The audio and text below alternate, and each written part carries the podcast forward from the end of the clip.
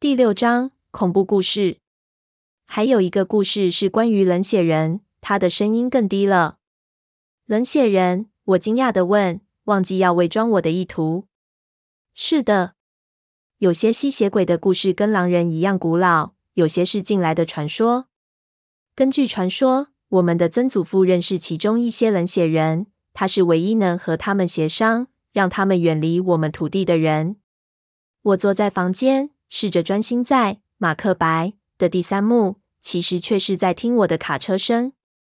我想，就算是倾盆大雨，我应该也能听到那如雷的引擎吼声。我不断地跑到窗边，掀开窗帘看，什么都没有。但当我再一次掀开窗帘，它却突然出现在前院。我并不怎么期待星期五的到来，对那一天也没什么期待。当然，有一些人在背后对我的晕眩说三道四。杰西卡似乎特别想知道一切来龙去脉，还好麦克什么都没说，因此并没有人知道爱德华跟这件事有关。不过，杰西卡对之前午餐发生的事还是有一堆问题。所以，爱德华·库伦昨天到底要干么？杰西卡在三角函数课时问我。我不知道，我诚实的回答。他没说到重点。你看起来像是快气疯的样子。他想套我的话。真的吗？我试着面无表情。你知道吗？我以前从没看过他不跟家人做，这有点奇怪。的确很奇怪，我赞同地说。他似乎很生气，不耐地玩弄他的黑色卷发。我猜他希望听到一些好听的故事，能让他到处八卦。星期五那天并不好过，虽然我知道他不会出现在餐厅，但我还是充满期望。当我。杰西卡及麦克走进餐厅时，我还是忍不住往他的餐桌看，但只有罗斯利、爱丽丝和贾斯伯在谈话，他们的头紧紧靠在一起。当我想到自己不知道要多久才能再见到他时，整个心情跌到谷底，郁闷极了。我这张餐桌上的每个人对星期六的海滩之旅都胸有成竹。麦克对当地的气象报告深具信心。认为明天一定会是阳光普照的好天气，因此整个人又变得活力充沛。但我要等看到太阳才会相信。今天其实已经很温暖了，大约有十五度。也许郊游不会像我想的那么悲惨。午餐时，我注意到几次不友善的目光来自罗伦，但我不知道原因。直到我们一起走出门，我走在他的右后方，大约只有一步的距离。他滑顺闪亮的金发在我前面飘动，完全没注意到我。不知道为什么是贝拉，他讥讽地提到我的名字。他干么不从现在起就坐到库伦家那张餐桌算了？我听到他低声跟麦克说。我从来没有注意到他的鼻音，而且我很惊讶他的怨气。我跟他没什么接触，但我们两人应该不至于熟到会让他讨厌我才是，至少我是这么想的。他是我的朋友，他跟我们一起做。忠心的麦克低声说，带有某种宣示领土的意味。我放慢脚步，好让杰西卡和安琪拉走到我前面，因为我不想再听下去了。晚餐时，查理对我要去拉布席郊游似乎很热心。我想这是因为如果整个周末留我一个人在家，会让他感到内疚。但过去多年来，他养成的习惯并不容易改变。由于他知道这些孩子的名字，也认识他们的父母，甚至于祖父母，他似乎同意我参加。我不知道他会不会准许我跟爱德华·库伦一起开车去西雅图，反正我是不会告诉他的。爸，你知道一个叫石羊山或类似的地方？我想是在雷尼尔山南边。我小心的问。知道呀，为什么问？我耸耸肩。有人聊到去那边露营。那不是露营的好地方，他听起来很惊讶。太多熊，多数人只在打猎季节去那边。哦，我低声说，也许我听错地名了。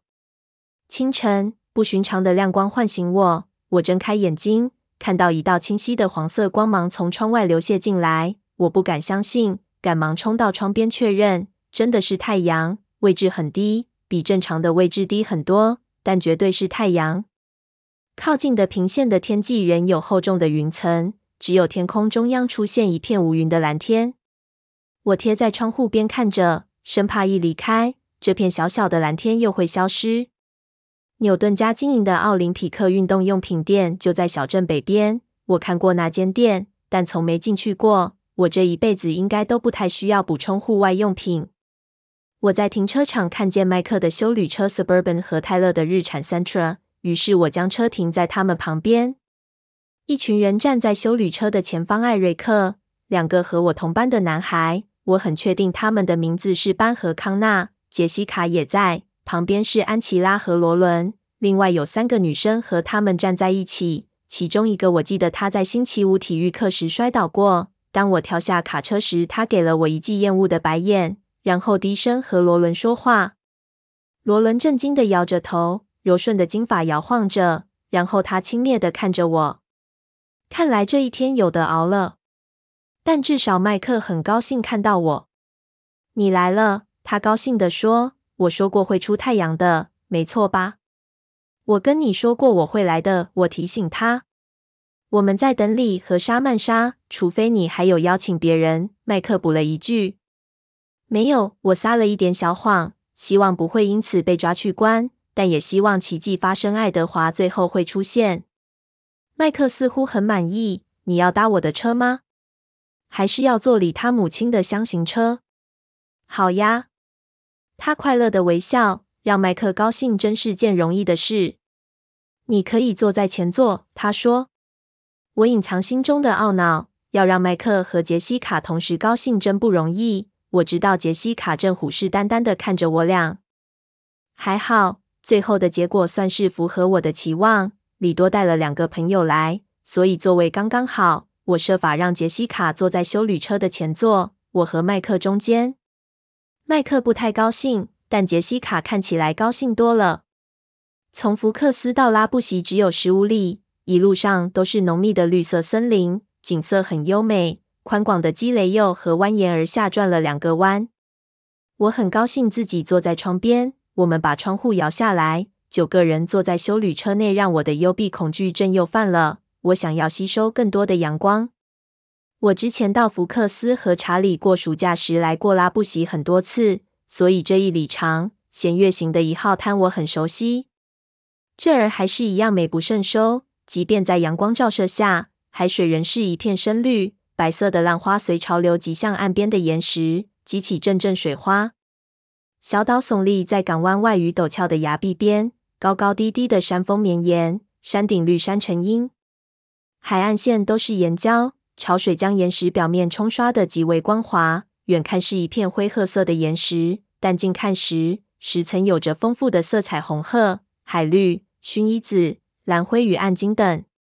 海岸边有许多潮汐带来的巨大浮木，经过海盐侵蚀及日晒后，有些已经碎裂，有些则被冲上岸，孤独地散落在岸边。海风随着浪潮一波波吹来，清凉，充满盐味。鹈鹕在海面上游着，海鸥和老鹰从它头上飞过。厚重的云层环绕着太阳，像是随时都会变天似的。但阳光一直透过那片蓝天照耀着大地。我们到达海滩后，先自由活动。麦克带头用浮木围成一圈环状，显然是等一下派对活动要用的萤火。那里已经有一个圆形的灰烬残迹，应该是以前的萤火所留下。艾瑞克和我认为叫做班的男孩一起在森林边捡拾干掉的浮木树枝，并且折断，很快的在圆圈中堆叠起木材。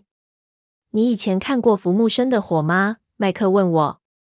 我坐在一张老旧褪色的长椅上，其他女孩在我左右两边各自成群，兴奋的交头接耳。麦克跪下来点火，先点燃其中一根小树枝，露出一点亮光，像香烟被点燃似的。没有，我说。他小心地将这根已经炽烈燃烧的小树枝丢进堆叠好的柴堆中央。你会喜欢的。仔细看火的颜色。他点燃另一根树枝，跟刚才燃烧的第一根放在一起。火舌很快地席卷干燥的木材。是蓝色的。我惊讶地说。盐造成的，很可爱吧？他又点起另一根，放在旁边，然后过来跟我坐在一起。谢天谢地，小杰坐在他另一边。他转过头看他，跟他说话。我独自看着奇怪的蓝光和绿色火舌冲向天际。大约聊了半个小时后，有些男孩打算去爬附近的潮汐湖，这真是两难。我喜欢潮汐湖，从我还是小孩起就对它着迷，那是我回到福克斯唯一会期待的事。另一方面，我常常掉下去。当你七岁和父亲在一起时，这没什么大不了，但这让我想起爱德华的请求，不要让自己掉进海里。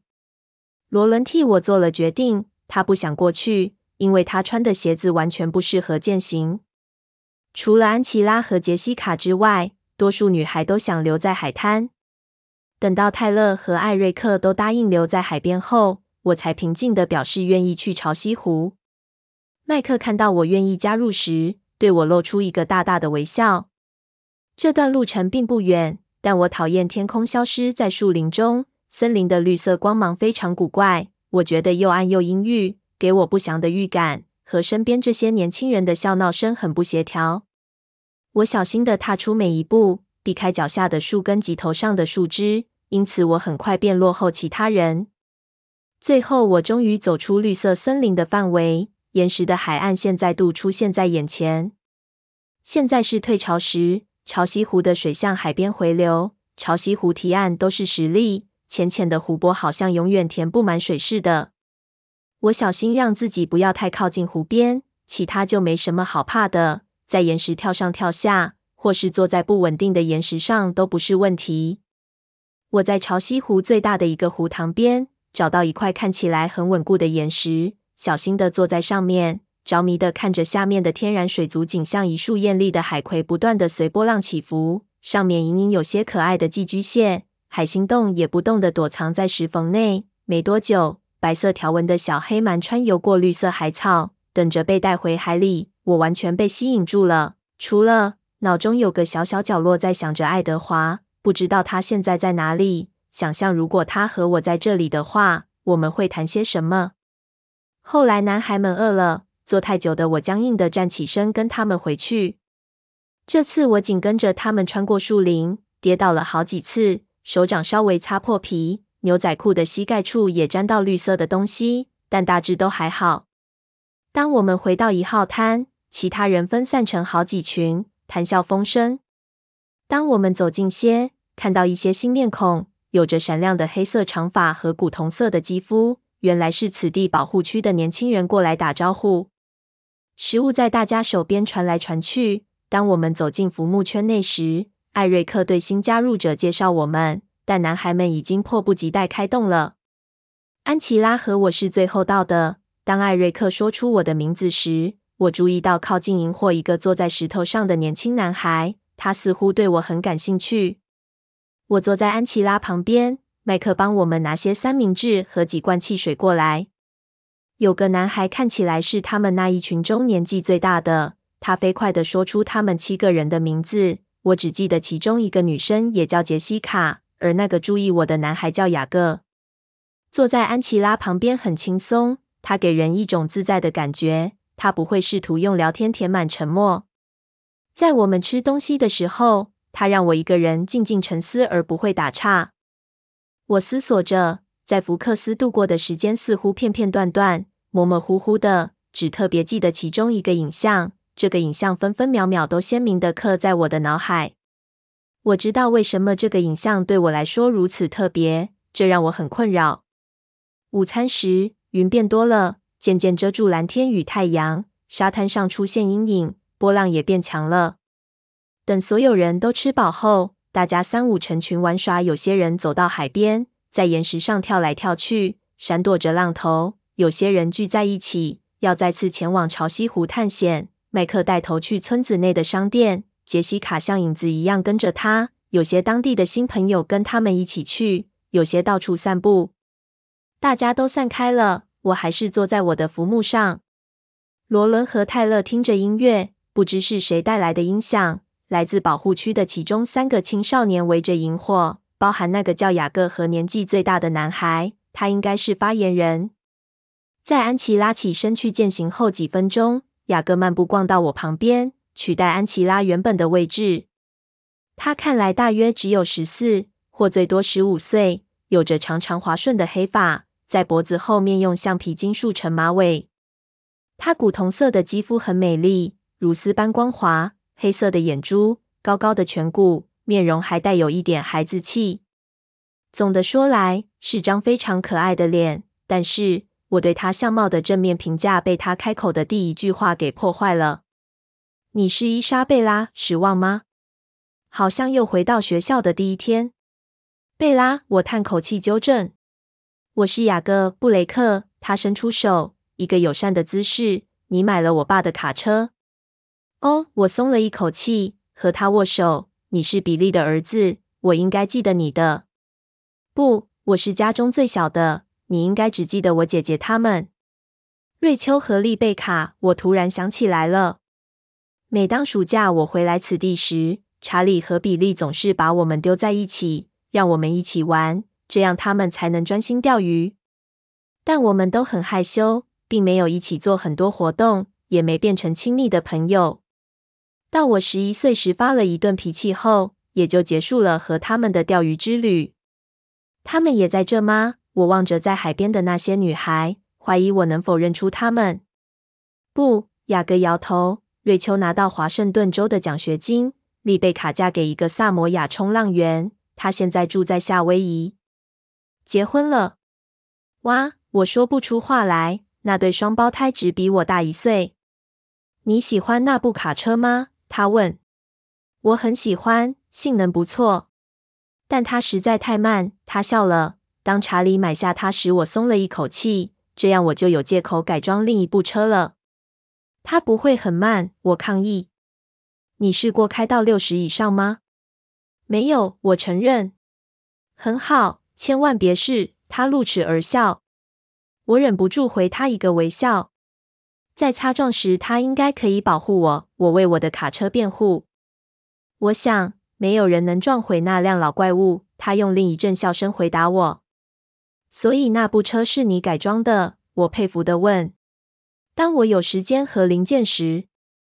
你不会刚好知道哪里可以找到一九八六年福斯小车的气缸吧？他开玩笑的补充，声音愉快沙哑。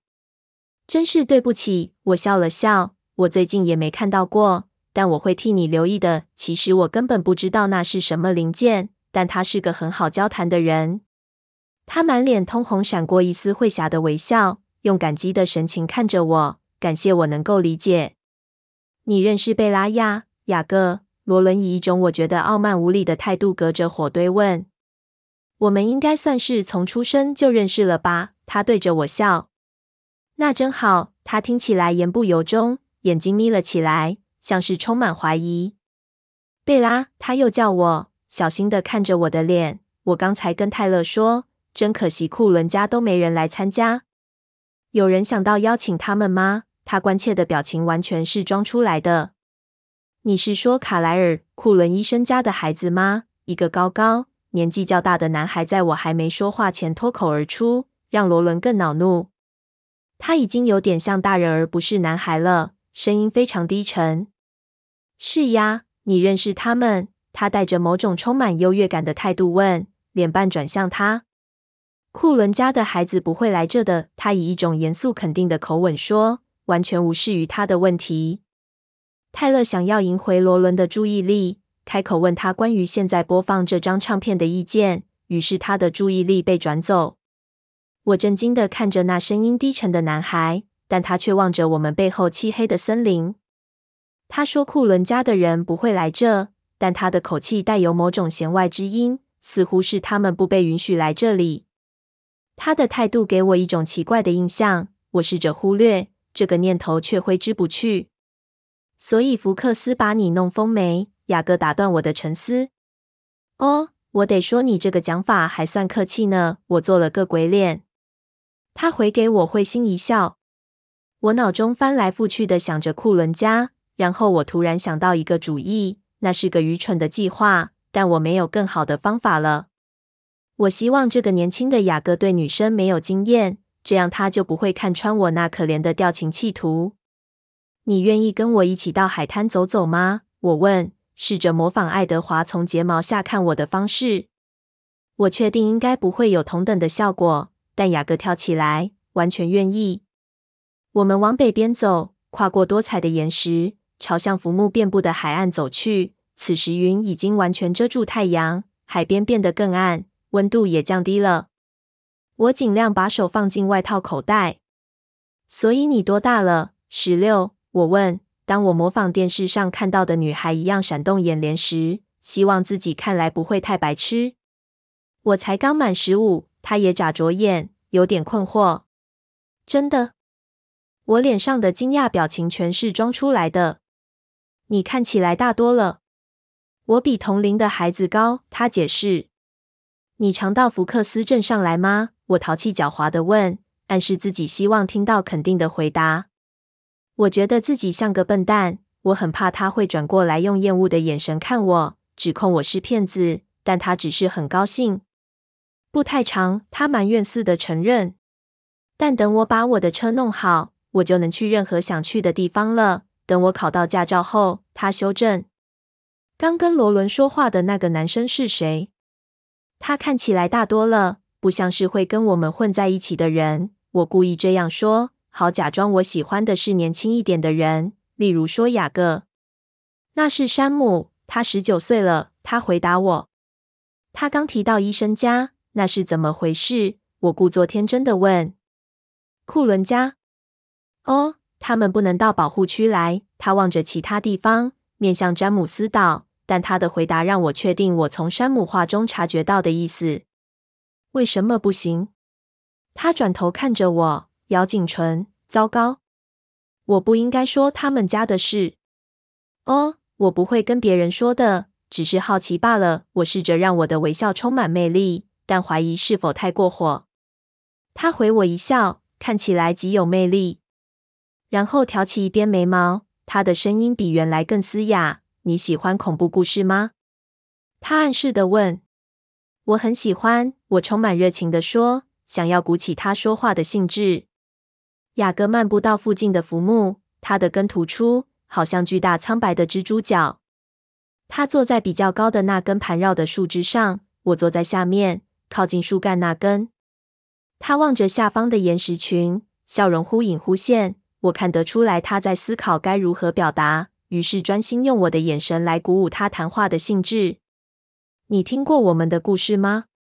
关于印第安保留区的古老传说，他开始说。不太清楚，我承认。嗯，有许多不同的传说，有些从洪水时期开始。据说古代的印第安人把他们的独木舟绑在山顶最高的树木上，因此存活下来，像诺亚方舟一样。他的笑容显露出他并不怎么相信这个传说中的故事。